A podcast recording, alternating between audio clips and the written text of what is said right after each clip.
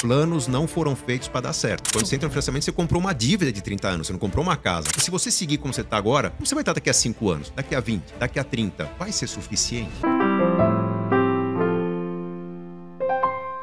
Eu acho que planejamento financeiro é muito menos uma questão de matemática, muito mais uma questão de parar e pensar. Pensa, pensa, faz as contas. Se você seguir como você está agora, como você vai estar daqui a 5 anos, daqui a 20, daqui a 30? É, daqui a 30, mais jovens param de trabalhar, vem INSS. Vai ser suficiente? Tem muita gente que com 35, 40 anos faz a conta, eu quero me aposentar com o que eu ganho hoje. Tá errado, tá errado. Se você quer manter o estilo de vida que você tem hoje, lá na frente vai custar muito mais caro e não é inflação. É, o mais caro é uma pessoa com mais idade, por exemplo, se viaja 30 dias por, por ano, com 35 anos, você vai dormir no hostel, vai dormir no banco do trem, no banco da praia praça, você é jovem, com 70 anos, você precisa de um hotel com cama mais alta, que tenha um serviço de quarto mais completo, que seja mais perto da zona turística para não ter que andar muito. A vida vai ser mais cara com mais idade. Então você não pode ser modesto em desejar um futuro. Se você vive com 5 hoje, planeja aposentar com 10. Não aposentar com 5 nem com 4, que é o que a maioria faz. Então pare e pensa. Tudo que você fizer de conta vai parecer insuficiente. Ah, mas quanto eu teria que comprar de ações e fundos imobiliários e cripto, não sei o quê, para ter um patrimônio? Quanto você quer ter de patrimônio? Um milhão? É pouco pouco. Talvez seja o ideal dois, ou três, ou cinco. Quanto você teria que poupar? É muito? Ah, vamos supor que eu tenho que poupar nesse momento 105% do que eu ganho. É o que diz a matemática. Eu desisto? Não. Você pode poupar 10? Começa com 10%. Acredite na evolução do seu conhecimento. Acredite no amadurecimento do seu plano. Eu repito incansavelmente nos meus canais que planos não foram feitos para dar certo. Você tem 10 anos para realizar um projeto e daqui a 10 anos esse projeto acontecer exatamente como você previa, alguma coisa deu muito errado. Você não evoluiu nada em 10 anos porque você chegou a um resultado com conhecimento que você tinha 10 anos atrás. Todo o conhecimento que você adquiriu, você não conseguiu somar esse plano. Então tem que acreditar na evolução, acreditar na eficiência. Isso aconteceu comigo, isso acontece com meus alunos, isso acontece com qualquer. Talvez aconteça com vocês. Sim. O conhecimento que vocês tinham há um, dois, três anos atrás, Nossa, acredito eu que era irrisório. evolui muito. Todo dia irrisório perto do que vocês conhecem hoje. E não é só questão de estudar. Pensem no seguinte: você tem um plano. Eu vou guardar 300 reais por mês, eu vou comprar alguma coisa, 300 reais por mês, para daqui a 10 anos ter um volume e viver daquilo. Tá. No meio do caminho surge um ativo diferente. Você já tem o hábito de investir? Aprender sobre um outro investimento é um caminho muito mais curto do que se você não começou o plano, estava lá postergando. Fala, ah, não comecei o ano passado, deixa eu ver agora. Agora você começa do zero. Se você está poupando 300 por mês e no meio do caminho você tem um aumento de 150 reais na sua renda, ah, pô, desse 150 eu vou poupar mais 30. Você e traz eficiência para o seu né? plano.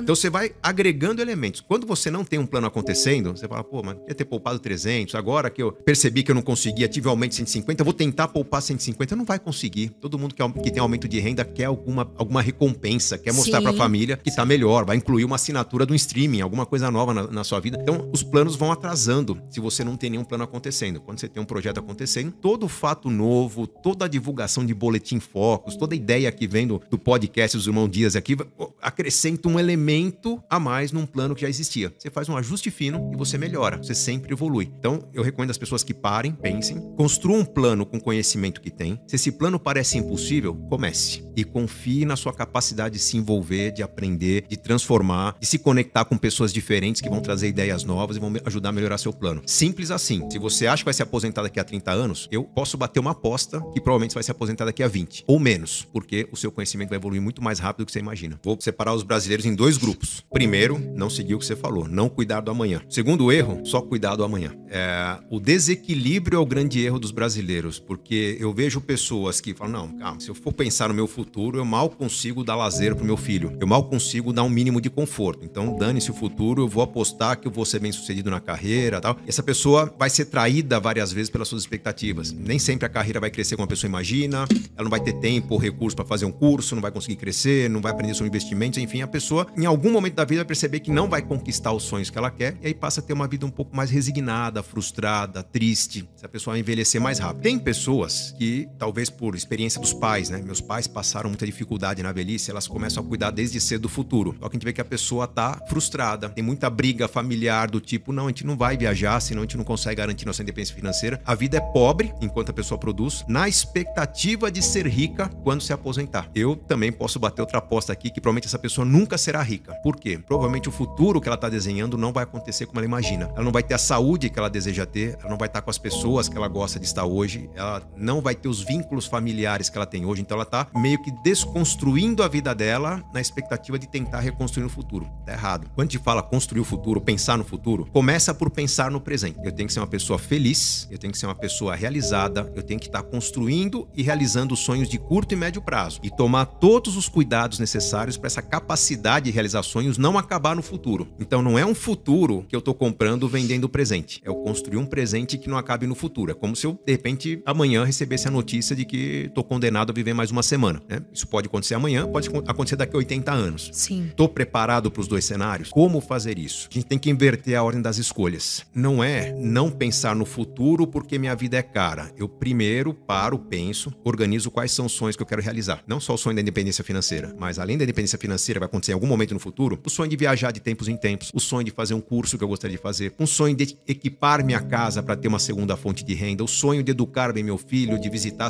a família que eu gosto. Vários sonhos. Sonhos custam caro. Se eu quero Exato. realizar muitos sonhos na vida, o próximo passo é simplificar o meu estilo de vida. Exato. Ah, eu poderia ter uma casa mais confortável? Não, mas eu poderia, mas eu não vou ter uma casa maior. Eu vou ter uma casa simples, eu vou ter, eu vou morar numa kitnet, eu vou ter um carro um pouco mais velho, porque com um carro um pouco mais velho, nas próximas férias eu vou poder andar num carro de um milhão de reais alugado no autódromo, por exemplo. Uma casa mais simples, eu vou chegar no fim de semana e falar, porra, é um saco ficar nessa casa que ela é muito apertada. Tudo bem, você tem verba pra caramba pra ir pro teatro, pro cinema, pro museu, para visitar amigos, dar presente para amigos. Então eu tenho uma vida muito mais rica. Se eu penso em ter um custo de vida mais simples, só que muito mais sonhos sendo realizados. Sim, muito mais momentos, é, né? Exatamente. E uma vida que é muito mais preparada para imprevistos. Porque se eu tenho um custo de vida menor, vem uma pandemia, vem um desemprego, vem uma doença em família, para manter aquele custo de vida menor, basta eu cancelar o passeio das próximas semanas. Basta eu adiar por três meses aquele curso que ia fazer mês que vem. Com qualidade de vida, eu tenho mais flexibilidade no orçamento Exatamente. do que com custo de vida. Comprar ou alugar uma casa? Quando a gente tem que tomar essa decisão? E qual a melhor forma? Não é uma resposta única para todo mundo, que depende um pouco do momento de vida de cada um, né? Mas você, por exemplo, sugeriu que a pessoa para realizar mais sonhos tem que trabalhar sua renda. Essa é uma via. Outra via é eu sacrificar um pouco o custo, mudar meu estilo de vida, né? ou enxugar radicalmente os gastos por um tempo, ou seja, fazer um sacrifício, sabendo que esse sacrifício vai acabar dentro de um certo prazo e eu vou realizar um sonho. Então vamos supor que um sonho meu seja viabilizar um intercâmbio ou um estudo para o meu filho no exterior. Só que é daqui a dois anos. Não tem tempo para eu pensar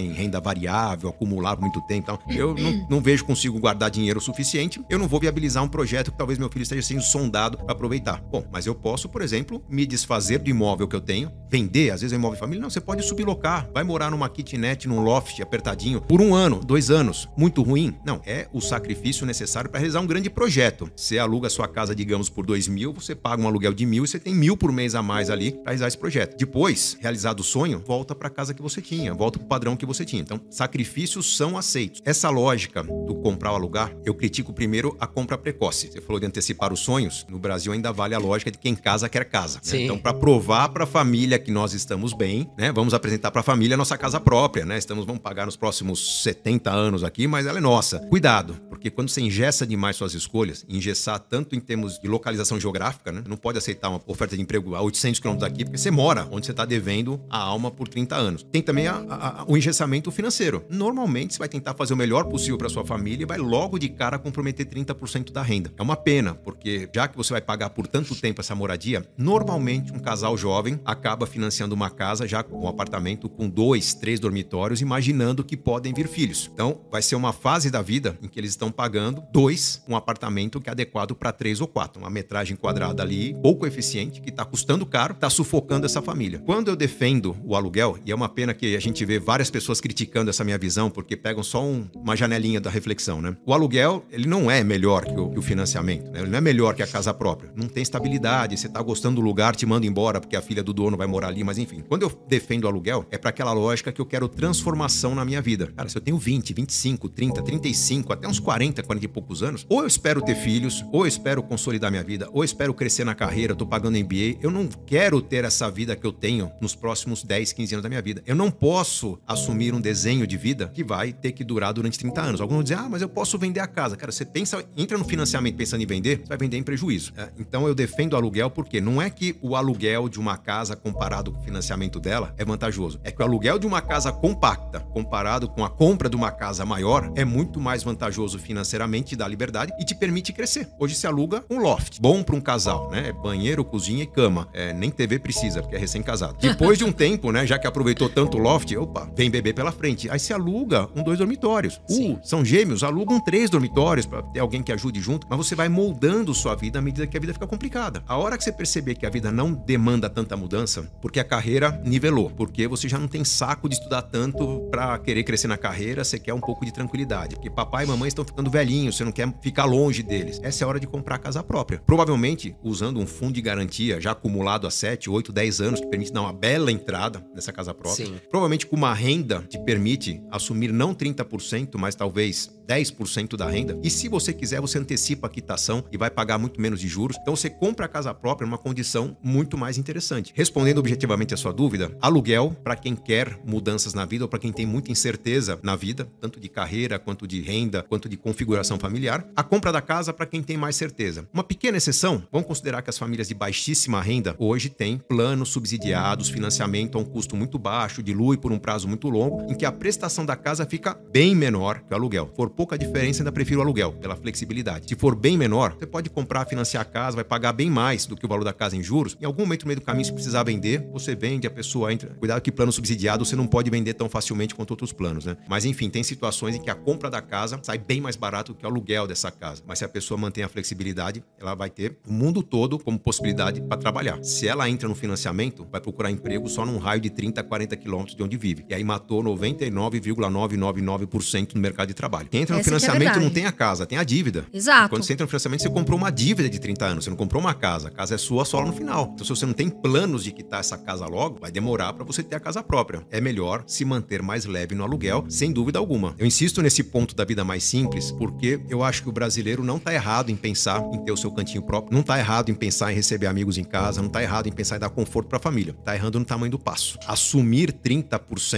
da sua renda em financiamento de imóvel, depois mais 5, 10% no parcelamento da decoração do imóvel que você fez. Depois você percebe que, nossa, mas é importante ter um seguro, é importante ter alguma, sei lá, a casa tá vazia, ou por uma TV. Você vai criar um efeito cascata, desestabiliza totalmente. E principalmente o mental, né? Como mental. você falou, né, Depois, Gustavo? A pessoa é, começa a ter uma ansiedade, um problema sério, né? Mental, ela não consegue não se organizar. Não tem dinheiro para cuidar da saúde, não tem dinheiro para praticar um esporte, não tem dinheiro para fazer as coisas que gosta, para doar para as causas que acredita. Essa pessoa perdeu a autenticidade. Ela passou a ser um pagador de contas, ficou igual a todo mundo, né? Que funcionava nos anos 50 nos Estados Unidos. Hoje, a gente tem referências nas redes sociais. Puxa, eu quero ser igual às pessoas que eu admiro. Você quer ser igual às pessoas que você admira. Preciso ter autenticidade no meu consumo. É como você tem autenticidade? Gastando mais com coisas que são importantes para você, não necessariamente são importantes para mim, mas diminuindo o peso daquilo que teoricamente todo mundo tem que ter.